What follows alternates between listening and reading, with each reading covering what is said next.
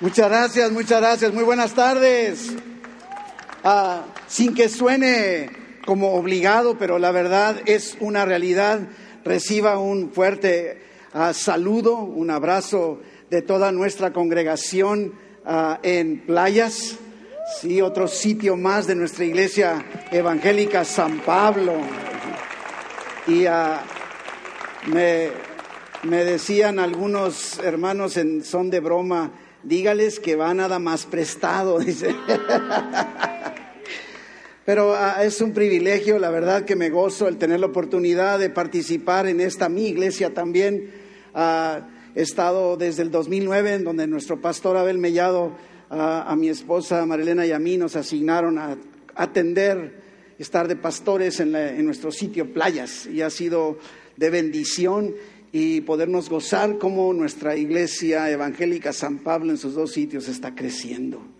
Quiero felicitarles por, por todo lo que veo, lo que he observado. Vine aquí desde temprano para estar interactuando en la medida de lo posible. Yo sé que a lo mejor muchos de ustedes son caras nuevas para mí y no me conocen, pero pude tener un tiempo de interacción también con algunos de ustedes. Es que les doy un abrazo les felicito. Yo creo que deben felicitarse unos a otros. ¿Por qué no le dice a su hermano qué bueno que somos Iglesia Evangélica San Pablo? ¿Sí? Estuvimos cantando, inclusive ahorita hablábamos acerca de, de, Jesús, que sea el centro, que sea el centro de nuestra, de nuestra vida, de nuestra existencia. Y, creo que ha habido una interrogante, que es la que titula el tema del día de hoy, ¿quién es Jesús? Y, este ha sido un interrogante a lo largo de los siglos. Yo recuerdo siendo joven, aunque no crea que llegué a serlo, pero sí fui. Y ah, em, eran los tiempos de los hippies, ¿verdad? O sea, yo tengo mis buenos años y se dio un movimiento muy fuerte que en inglés se llamaba como Jesus Movement, era el movimiento de Jesús. Y era un movimiento que se mezclaba lo, hippie, pero el punto era un nuevo enfoque de Jesucristo. Y, y, algo que a mí me impactó dentro de todo esto que me tocó participar era que, que inclusive, ¿sabe qué? Algo que me llama mucho la atención, cómo pueden ir pasando los, los, los, años y la manera de ver. O sea, ahorita nosotros, ¿qué hacemos? Aplaudimos, ¿verdad? Ah, levantamos las manos para adorar a, a, Dios en la alabanza. Yo recuerdo que en ese movimiento inicial, ¿sabe? No, no aplaudíamos, no porque no se pudiera, pero ¿sabe qué acostumbrábamos? Levantábamos la mano señalando un número uno, solo Cristo, ¿verdad? Y ese era el lema del movimiento. Y, creo que de alguna forma se ha perdido, se ha distorsionado la realidad de que solo Jesús, un solo camino, solo Jesús y en nadie más.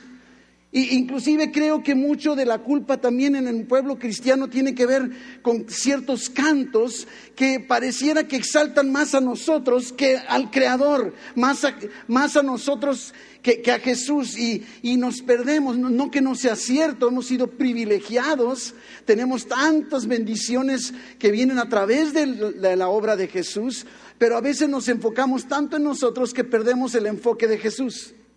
Y entonces ah, vemos a Jesús como nuestro amigo. Sí, cierto, es nuestro amigo. Sí, pero es mucho más que eso.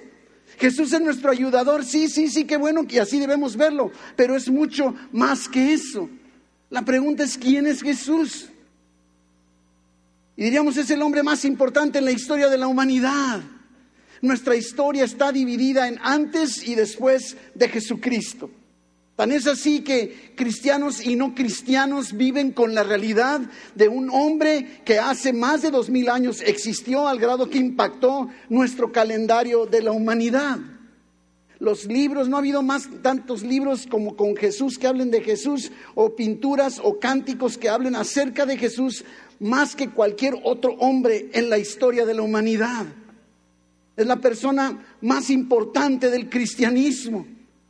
Jesús significa, viene precisamente del hebreo, significa Dios salva. Y Jesucristo, o sea, Cristo viene del griego ungido.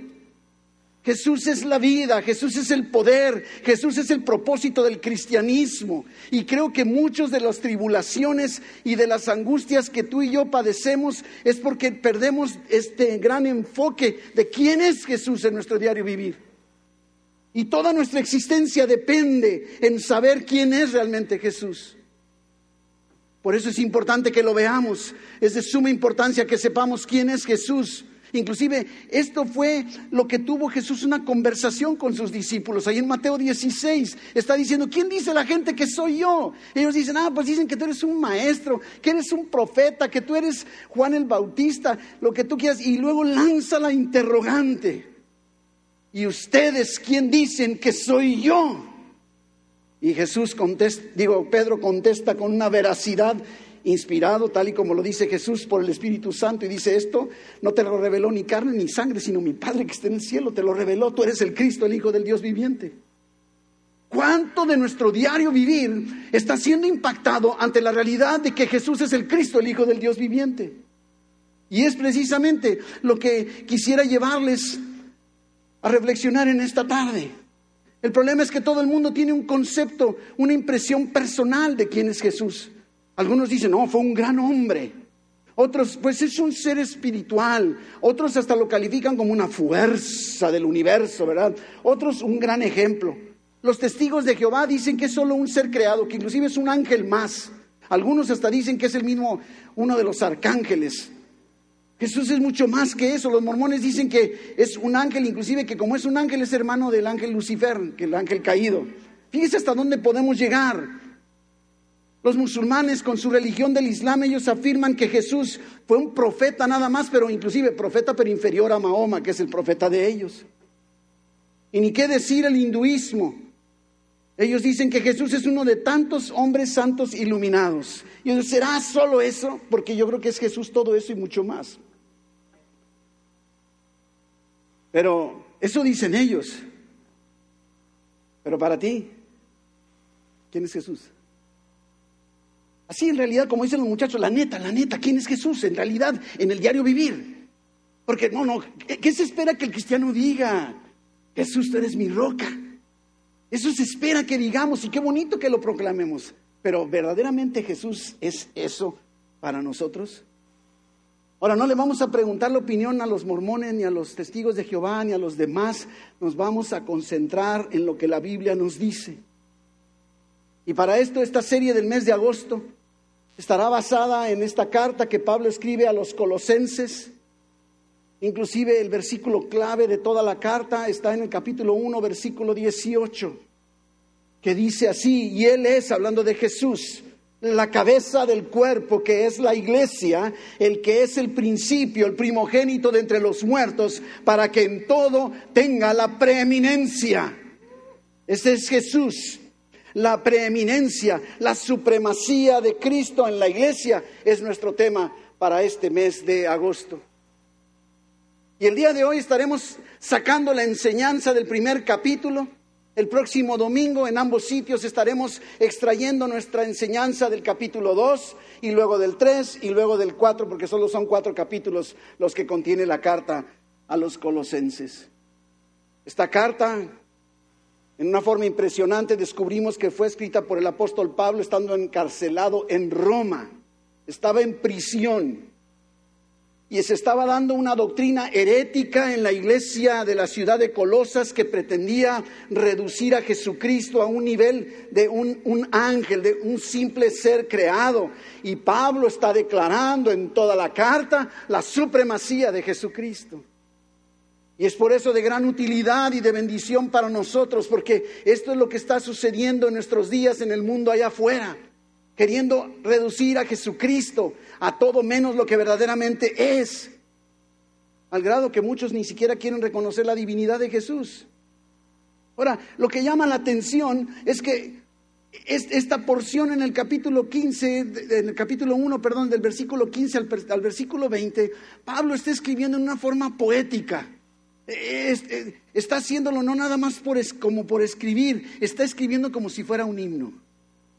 Como si fuera. Algunos estudiosos inclusive, inclusive creen que pudo haber estado solo transcribiendo la letra de un himno de aquel entonces. Nuestro pastor Abel al tema de hoy, por eso le tituló Himno a Jesús. Bien centrado, porque eso es. Himno a Jesús. y no les está diciendo Pablo a, Colos, a la iglesia en Colosas nada nuevo en realidad. Más bien les está recordando lo que ya saben. Y esto los impulsa al reconocer quién es Jesús, los impulsa a alabarlo y es lo que debe hacer en ti y en mí también. Ahora quisiera hacer una breve, abusando de su amabilidad y de su, de que están aquí, de su presencia, quiero hacer una, un, breve paréntesis. Durante la semana, al estar preparando los detalles para el tema de hoy, no sé, vino, vino, cuando estaba viendo este, estaba leyendo los versículos del 15 al 20 y, yo no tengo facilidad para cantar, no tengo buena voz, pero me vi impulsado como un cántico nuevo. Yo empecé a querer cantar, tomar la letra, porque dije, si esto es un himno, me, traté, ¿cómo sería la música de este himno? La música original. Y de ahí fue llevado, entonces se me prendió el foco, porque aunque no lo creas, se me prende el foco de vez en cuando. Y entonces fui con nuestro ingeniero en sonido ahí en playas, con, ¿quién conoce a Rubén Navarrete? Nuestro hermano Rubén, eh, no, nada más en sonido, ese hombre tiene un don de Dios para la música. Y le dije, ¿sabes qué? Tengo una tarea para ti. Si decides aceptarlo, misión imposible. Y le dije, no puedo decirte realmente que Dios me dijo, pero tómalo como si te lo dijeran. Toma estos versículos y quiero invitarte a que hagas un canto. Hoy me dice, empezó a llorar. Qué privilegio que este viejo, músico viejo, quejumbroso, Dios le pueda dar el privilegio de, de, hacer esto. Cuenta con ello. Y le dije, nada más que te tengo una mala noticia. Necesito el canto compuesto con letra, grabado con música y listo para el domingo próximo.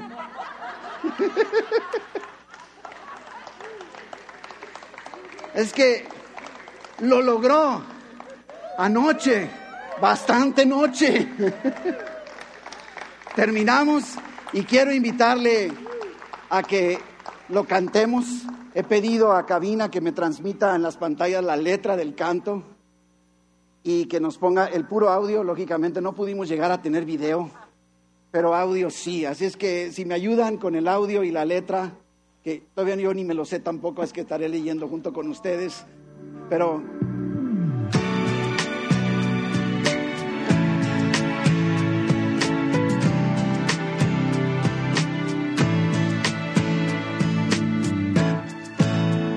Él es la imagen del Dios invisible antes de toda creación. En Él todas las cosas subsisten Jesucristo es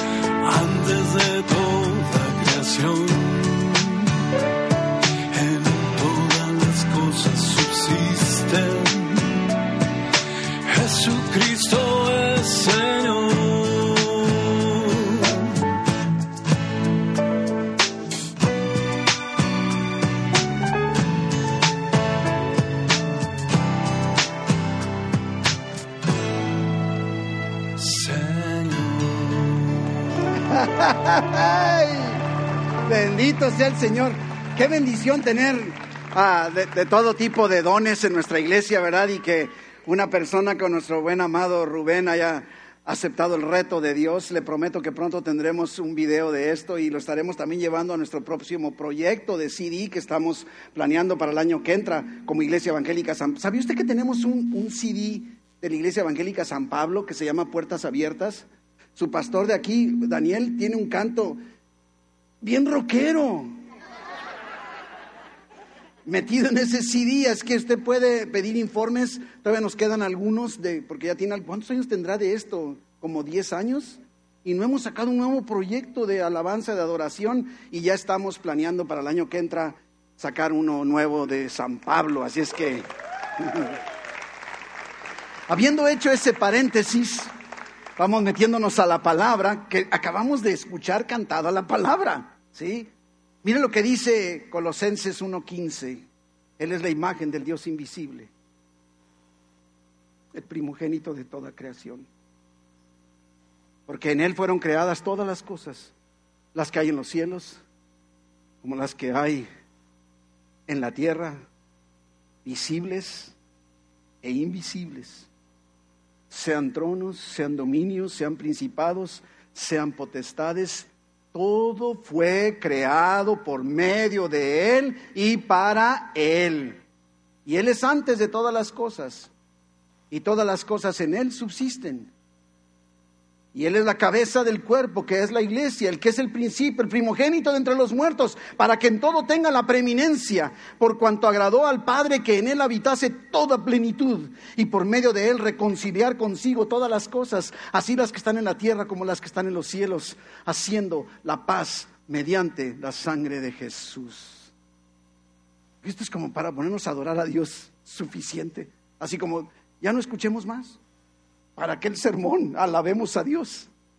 Nada más que ni modo no se va a salvar.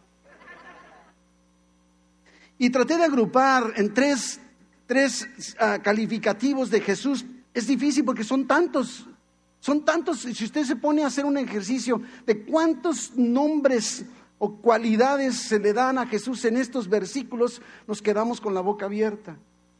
Pero he metido todos bajo tres y número uno, Jesús es el creador de todas las cosas. Jesús es el creador de todas las cosas. Nos está diciendo con toda claridad. Y primero nos dice, es la imagen invisible de Dios. ¿Sabe lo que esto representa? La Biblia nos dice que Dios es invisible. Dios es invisible, nadie ha visto a Dios y nadie lo podrá ver. Al menos mientras estemos aquí, cuando nos vayamos allá al cielo será otra cosa, pero mientras tanto no. Entonces podríamos preguntarnos, ¿cómo es que podemos tener una idea de la apariencia de Dios? ¿Cómo es que podemos saber cómo es Dios? Y a veces creo que nos complicamos demasiado la existencia, demasiado la vida. Dice Juan 1.18, el Evangelio de Juan en el capítulo 1, versículo 18, a Dios nadie lo, lo vio jamás, nadie.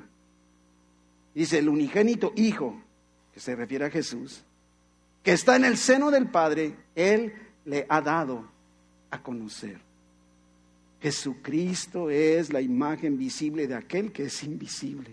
Mi hermano, no, no, no se te mueve el corazón. Es nuestro Jesús.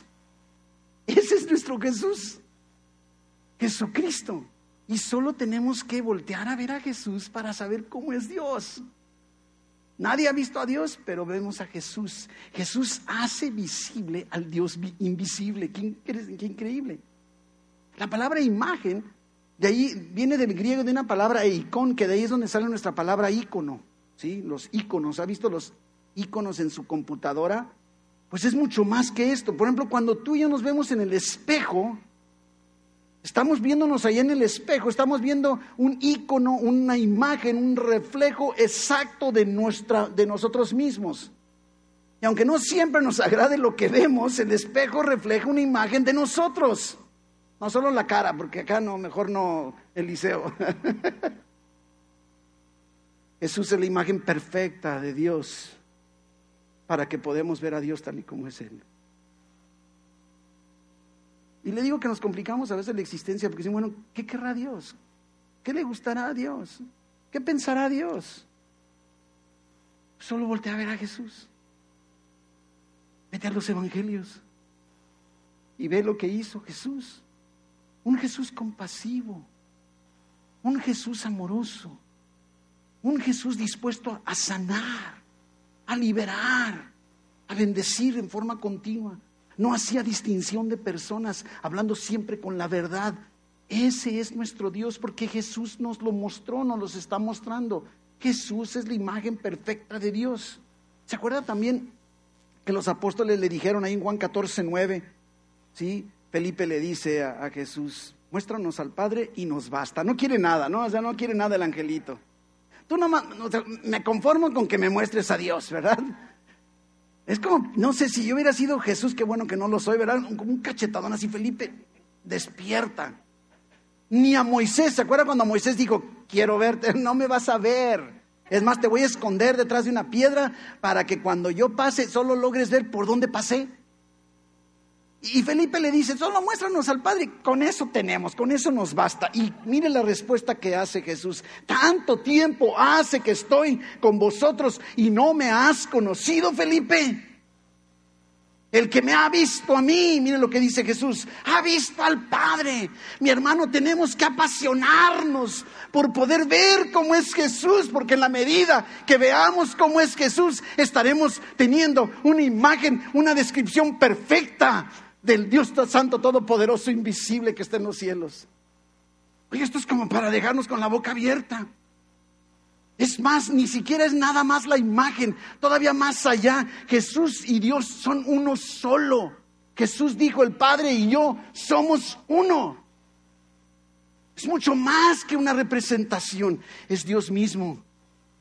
Y Jesús refleja el carácter de Dios. Jesús es la imagen de Dios sin pecado. Insisto, si queremos ver o saber cómo es que actuaría Dios en una circunstancia, vayamos a ver qué hizo Jesús durante su ministerio aquí en la tierra y tendremos una descripción perfecta de quién es Dios y lo que haría Dios en nuestro lugar o en nuestra circunstancia. Saber qué piensa Dios. Pero no solo nos dice el versículo 15 que es la imagen, sino nos dice el primogénito de toda creación. De toda creación. Ahora, primogénito, estamos acostumbrados a decir, bueno, este fue mi primer hijo, es mi primogénito. Pero en, la cultura hebrea, el primogénito se refiere a un lugar de derechos, de privilegios, un lugar de honor, un lugar de importancia. Tan es así que se acuerda cuando aquellos dos hermanos, uno de ellos vendió su primogenitura. ¿Y qué sucedió? El que no era primero, el que no había nacido primero, tenía ya todos los derechos y la autoridad de la primogenitura no se está refiriendo a que Jesús fue el primero en ser creado. Se refiere a la posición de más alto honor, de más alta autoridad. Como dice Salmo 89, dice, Dios le pondré por primogénito, el más excelso de los reyes de la tierra, puesto por. En la Biblia encontramos con claridad esta descripción. Es el más importante de la creación. Y también vemos en el versículo 16, dice que en Él fueron creadas todas las cosas. Jesús es el creador de todo. En Él fueron creadas todas las cosas, las que hay en los cielos y las que hay en la tierra. Todas las cosas, todo lo que volteas y todo lo que ves a tu alrededor fue creado por Jesús. Todas las cosas. Por eso el apóstol Juan lo entendió muy bien ahí, Juan capítulo 1, versículo 1, cuando nos está diciendo en el principio era el verbo y el verbo era con Dios y el verbo era Dios. Y dice, este, hablando de Jesús, era en el principio con Dios. Y dice, todas las cosas por Él, por Jesús, fueron hechas. Y sin Él, sin Jesús, nada de lo que ha sido hecho fue hecho. Y, me, me ponía a reflexionar en la creación. Nada más que no me quise profundizar demasiado por el corto tiempo y más con el calor, las, prédicas debemos reducirlas un poco en tamaño, en duración, pero estaba viendo, sabía que en la naturaleza hay más de 800 mil tipos de insectos. Los mosquitos, no sé por qué Dios hizo los mosquitos. Árboles, animales, peces, aves, plantas. Cada célula de tu cuerpo diseñado por Jesús. Todas las cosas, todas las cosas. No solo eso, también el planeta. Y no solo eso, el universo entero. El universo entero. El Sol, ¿te, has puesto a pensar? ¿Sabías que estaba leyendo yo que la Tierra, nuestro planeta Tierra, cabe 1.3 millones de veces adentro del Sol? Y nosotros creemos, oh, qué grande el planeta Tierra. Pues un, un, un millón trescientos mil veces cabemos o cabe el planeta dentro del Sol. Y todo hecho por Jesucristo. ¿Quién hizo el Sol? Jesús. Jesús, Jesucristo. Planetas, estrellas. Hay una estrella ahí que se llama Betelgeuse. Dice que tiene un diámetro de más de 200 millones de kilómetros. Más que de aquí a Sinaloa. Galaxias. Dicen que hay cientos de millones de estrellas en nuestra galaxia, solo en la nuestra y que hay millones y millones de otras galaxias en el universo y Jesús lo hizo todo. Oye, no, tenemos de nuestro lado nada más un ser creado, ni un ángel. Jesús nos dice en Hebreos capítulo 1, versículo 2, que por Dios, por quien hizo, por Jesús hizo el universo. Jesús está al centro de todo. Pero tú y yo no lo ponemos al centro de todo. Y eso es lo que Dios quiere transmitirnos. Jesús no fue creado. Él es el creador de todas las cosas, visibles e invisibles. Ahí lo estamos viendo. Visibles e invisibles. Aun y cuando hay cosas para las cuales necesitamos microscopios o telescopios, son visibles. Son visibles, ¿sí? Las creó Jesús. Pero también existe un mundo espiritual invisible de ángeles, de demonios que interactúan con nuestro mundo físico. Como lo dice Pablo en Efesios capítulo 6, versículo 12, habla de que estamos contra principados, contra potestades, gobernadores de las tinieblas, huestes espirituales de maldad en las regiones celestes. Hay un ámbito espiritual, también Jesús lo creó. Y Jesús está sobre tronos, sobre dominios, sobre principados y sobre potestades. Jesús está por encima de todos ellos. ¿Por qué tener miedo? ¿Te das cuenta qué importante es que sepamos quién es Jesús? Y luego también nos sigue diciendo el versículo 16 que todo fue creado por medio de Él y para Él. Fuiste creado por Jesús y para Jesús. Mientras no estés viviendo para Jesús, no vas a encontrar satisfacción en tu existencia porque fuiste creado para Jesús. Este es el mensaje del Evangelio. Jesucristo es eterno, nos dice que Él es antes de todas las cosas y todas las cosas en Él subsisten. Pero es antes de todas las cosas. Jesús es el alfa y el omega. Jesús es el principio y es el fin. No hay nada antes y no hay nada más allá de Jesús. Y aunque hoy no veamos todo con claridad, un día se va a cumplir, como acabamos de cantar, que un nombre por sobre todo nombre, de tal manera que toda lengua va a confesar que Jesucristo es el Señor para gloria de Dios Padre.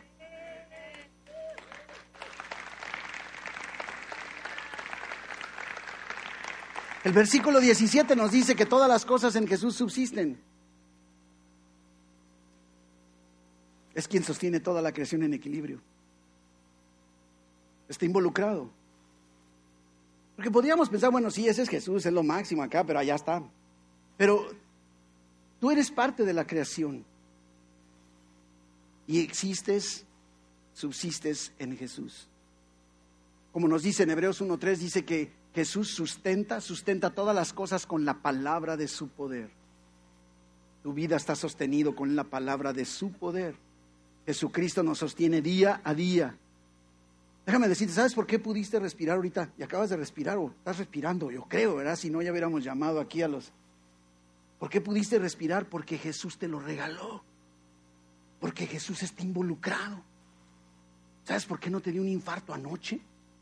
Porque Jesús está involucrado. Él está sosteniéndote como creación y todo, todo en Él subsiste. ¿Por qué pudiste llegar el día de hoy aquí a la iglesia? Y aunque todo a tu alrededor parezca estarse derrumbando, Jesús tiene el control. No, no está apartado. Ven a Jesús, mi hermano, en medio de tu desesperación, en medio de tu dolor, de tu sufrimiento, porque todas las cosas las tiene Él sostenidas con la palabra de su poder. Tus finanzas, tu matrimonio, tu trabajo, tu salud, tu familia. Por eso nos dice con toda libertad Hebreos, acerquémonos confiadamente. Tenemos que aprovecharlo. Tenemos lo mejor del universo. Tenemos al que creó todas las cosas. Pero ¿sabes qué? Lo sorprendente va todavía mucho más allá que eso. El punto número dos de mi bosquejo. Jesús es el reconciliador de todas las cosas. Es el reconciliador. Todo lo que acabamos de describir en Jesús, además es reconciliador. Y ahí lo encontramos en el versículo 18 en adelante. Fíjese lo que dice, Él es la cabeza del cuerpo que es la iglesia. Me, me, sorprende. Después de estar hablando acerca de la supremacía de Jesucristo, pasa a hablarnos, a decirnos que Jesús es la cabeza de la iglesia. Así como, espérate, ¿qué tiene que ver la iglesia con todo el universo y la creación? ¿Sí? Y sabes qué, mi hermano, es que creo que tú y yo no le damos la suficiente importancia a la iglesia de Jesucristo. Él sí se la da. Tan es así que Él dio su, vida por la iglesia, la ama y dio su vida por la iglesia, dio su vida por ti y por mí. Y muchos de nosotros como cristianos minimizamos, vemos a la iglesia como una actividad opcional del fin de semana. Y eso si hay tiempo, si no hay partido, si no hay mundial, si no hay competencia de algo o si no me desvelé. Para Jesús la iglesia es importante. Murió para crearla. Jesús murió para que tú y yo el día de hoy estemos aquí como parte del cuerpo local de la Iglesia Evangélica San Pablo reunido aquí en Central. Y no se refiere a que sea Jesús cabeza como un ejecutivo, un jefe o un gerente. Cabeza se está refiriendo a la idea de estar conectado con la iglesia como un organismo vivo. Está interconectado Jesús con nosotros Así como la cabeza controla todo el resto del cuerpo, manos, piernas, todo, Jesús le está dando vida a los miembros. Jesús es quien te da vida a ti como miembro de nuestra iglesia evangélica San Pablo, conectados con Jesús. Y todavía nos dice que es el primogénito de entre los muertos. ¿Resucitó? ¿Resucitó? Y dice, para que en todo tenga preeminencia. Preeminencia. ¿Le damos tú y yo acaso la preeminencia de vida a Jesús? Porque esto significa que entonces en todo Jesús es el primer lugar. Jesús debe ser primer lugar en todo. Nada está por encima de Jesús. Y la forma en la que tú y yo debemos responder es poniendo a Jesús en primer lugar en nuestras vidas. Recuerdo ya por el 2007, creo, me tocó impartir aquí una clase de escuela dominical que se llamaba Cuando Dios es primero. Hay cosas increíbles que suceden cuando reconocemos que es el primero y lo ponemos como el primero en nuestro diario vivir, en nuestra familia, en nuestro matrimonio, en nuestro trabajo. Es más, primero en la manera en la que usamos nuestro tiempo. Debemos poner a Jesús primero en la forma en la que vemos la televisión, o el Internet. Y dice versículo 19 que agradó al Padre que en él habitase toda plenitud. Toda. Es que a parece como toda plenitud, pues como que bueno, ya, ¿no? O sea, hubiera, pudo haber dicho, hubiera habitase la plenitud, porque plenitud es todo, pero toda, toda plenitud. Mi hermano, Jesús no es 50% hombre y 50% Dios. Jesús fue y es 100% hombre, 100% Dios, toda la plenitud. Estamos completos en Jesús, por eso también Pablo dice. Y luego dice, y aquí está el título de esta, del segundo punto, dice que por medio de Jesús reconciliar consigo, dice el versículo 20, todas las cosas. Otra vez, así las que están en la tierra como las que están en los cielos, haciendo la paz mediante la sangre de su cruz. Mi hermano, ¿sabías, al hablar de reconciliación, sabías que estábamos sin Cristo, estábamos enemistados con Dios? Algunos no quieren verse, los que no tienen a Cristo no quieren verse como enemigos de Dios. Pero la palabra de Dios nos dice con toda claridad, ejemplo, Romanos en el capítulo 5, versículo 10 de Romanos nos dice que éramos enemigos y que fuimos reconciliados con Dios mediante la muerte de su Hijo. Estábamos enemistados con Dios. Eso es, éramos antes. Qué increíble, ¿verdad? Ese es Jesús el Hijo del Dios viviente. Jesucristo nos ha dado salvación. Observemos lo que nos dice inclusive unos versículos antes, el versículo 13 de nuestro capítulo 1. Vamos aterrizando. Dice que nos ha librado de la potestad de las tinieblas. Yo, yo, yo como quisiera que pudiéramos visualizarnos hacia dónde o dónde estábamos y a dónde nos dirigíamos y a dónde se dirige todos aquellos que rechazan a Jesús.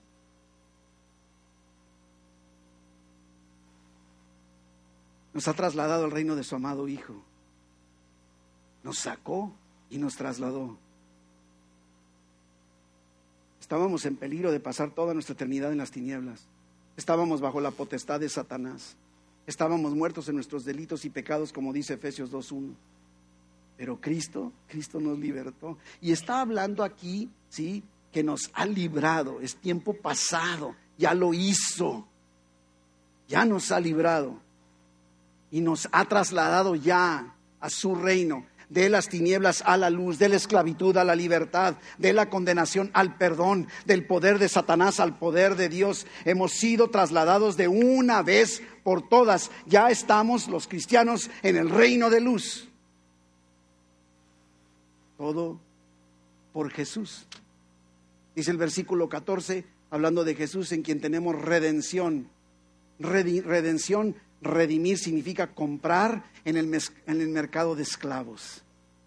Éramos esclavos del diablo y Jesús nos compró. Esta redención implica libertad de la maldición, libertad de la esclavitud de pecado. Qué increíble. Y todavía nos dice, tenemos el perdón de pecados. Hemos sido perdonados. Hemos sido perdonados. La palabra perdón significa dejar al otro libre o cancelar la deuda. Y Cristo no solo nos deja libres, sino que nos ha trasladado al reino de luz. Nos ha hecho parte y canceló la deuda que tú y yo teníamos como esclavos en lo que vivíamos. Y nuestro punto número tres, ¿quién es Jesús para ti? Porque al final de cuentas de eso se trata. Si no, aquí todos estuvimos nada más en un estudio bíblico hermosísimo, pero ¿quién es en la realidad en tu diario vivir? Y dice el versículo 21 y 22, estoy hablando Colosenses 1, 21. Y dice, y a vosotros también, que erais en otro tiempo, extraños y qué? Enemigos en vuestra mente, haciendo malas obras ahora os ha reconciliado en su cuerpo de carne por medio de la muerte para presentarnos santos y sin mancha e irreprensibles delante de Él. Éramos, pero ya no somos. Estábamos separados de Dios como extraños y enemigos. Todo, todo, todo en nosotros iba en contra. Y estando en esa condición en la que nos encontrábamos, Dios tomó la iniciativa y nos dio la salvación, nos reconcilió por su muerte en la cruz. ¿Quién es Jesús para ti? ¿Quién es Jesús? Porque un día tarde o temprano, como nos dice la Biblia, un día estaremos todos delante de Él. Y los que hemos tomado la determinación de poner nuestra fe en Cristo Jesús, nuestro acusador, el diablo, no tendrá ni un solo argumento en nuestra contra. Porque por la obra redentora de Jesús en la cruz hemos sido perdonados y librados. Y te pregunto en esta tarde, ¿has puesto tu confianza en Jesús, en su sacrificio, como para que empieces a caminar tomado de la mano, sabiendo quién es ese Jesús? Porque si Jesús, en la respuesta que te hago a la pregunta que te hago de quién es Jesús para ti, me dijeras, no sé quién es, pero si Jesús no es tu Salvador, ¿por qué no tomar la determinación que lo sea a partir de hoy? Que tú digas, sabes que yo quiero, yo quiero ese Jesús que acabo de escuchar la descripción. Yo quiero a Jesús de mi lado. Yo quiero entregar mi vida a Jesús. La palabra de Dios dice que si nosotros creemos en Jesús y confesamos a Jesús como nuestro Señor y Salvador, Dios nos da la salvación. Nos perdona nuestros pecados, nos da la vida eterna. Y si tú quieres dejar resuelto esa situación de tu eternidad, tú sabes en tu respuesta de quién es Jesús, sabes si el día de hoy te murieras, ¿a dónde te vas a ir? Porque en Jesús vas al cielo. Pero si no, dice que es condenado el que no creyó porque no creyó. Y yo quiero invitarte en esta tarde, antes de concluir, ya, ya terminamos. Si tú estás aquí, no has entregado tu vida a Cristo nunca y quieres empezar con el pie derecho y decir, yo quiero entregar mi vida a Jesús, quiero confesar a Jesús como mi Señor, quiero caminar de la mano de Jesús de aquí para adelante, creyendo todo lo que Él es, yo quiero invitarte a que levantes tu mano, solo quiero orar contigo. No, no te voy a pedir dinero, no te voy a vender un libro, solo quiero que entregues tu vida a Jesús y tu vida sea transformada en Jesús de aquí en adelante. ¿Alguien quiere hacerlo? Levante su mano nada más que me diga, yo quiero, yo quiero a Jesús, Dios te bendiga, Dios te bendiga, Dios te bendiga, Dios te bendiga, también allá Dios te bendiga, Dios te bendiga, Dios te bendiga, también Dios te bendiga, oh Dios te bendiga, bendito sea el Señor, Dios le bendiga. ¿Qué le parece si nos ponemos todos de pie y voy a invitar a que todos repitamos, pero importante los que levantaron su mano, repita conmigo, vamos a platicar con Dios, ¿sí? Haga, haga suyas estas palabras, ¿sí? Pero ayudemos todos en la iglesia, ¿ok? Pero ustedes que levantaron su mano, que son bastantes, principalmente, repita conmigo, Dios Todopoderoso, en esta tarde reconozco quién es Jesús, mi Salvador, mi Redentor, y te recibo Jesús en mi vida. Perdona todos mis pecados. Y te doy gracias, Dios, por la vida eterna que me has dado. Ayúdame a través de tu Espíritu Santo para caminar cada día con la ayuda de tu Espíritu Santo, sabiendo quién es Jesús. Gracias en el nombre de Jesús. Amén, amén, amén, amén.